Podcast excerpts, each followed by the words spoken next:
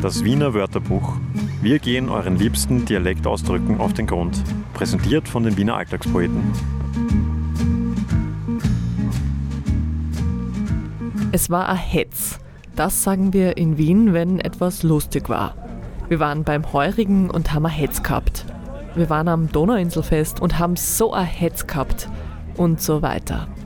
Wenn jetzt jemand aus Deutschland oder aus der Schweiz das hört, dann denken die sich ziemlich sicher, hä, hetzen? Das ist doch was Schlechtes, oder? In der Politik wird gehetzt gegen den politischen Gegner. Im Netz wird gehetzt gegen, naja, alle. Im Alltag hetzen wir von einem Termin zum anderen. Was hat das jetzt bitte mit Spaß zu tun? Tja, willkommen in Wien da ist auch der Spaß immer ein bisschen abgründig. Und wenn wir das Wort Hetz als Synonym für Spaß benutzen, dann hat natürlich auch das einen sehr morbiden Ursprung. Die Wiener Hetz. Was für die Adeligen die Jagd auf dem Land war, das war für das gemeine Stadtvolk die Tierhetze in eigens dafür gebauten Theatern. Ja, richtig gehört. Tierhetze. Dabei wurden zur Belustigung der Menschen Tiere zu Tode gejagt. Bären, Hirsche, Füchse, Luchse, auch Löwen oder Panther. Und es wurde fröhliche Musik dabei gespielt. Im 18. Jahrhundert war diese Unterhaltungsform sehr beliebt. So entstanden in Wien an mehreren Orten die sogenannten Hetztheater.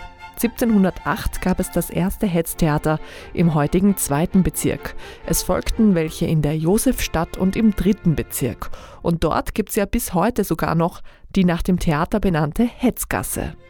Jetzt muss man sich diese Theater ein bisschen so vorstellen wie die Gladiatorenarenen in Rom.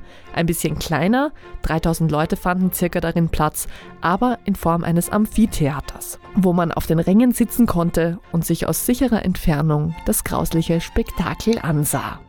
1796 ist dann so ein Hetztheater abgebrannt und dabei sind auch nochmal ein paar arme Tiere elendig verendet.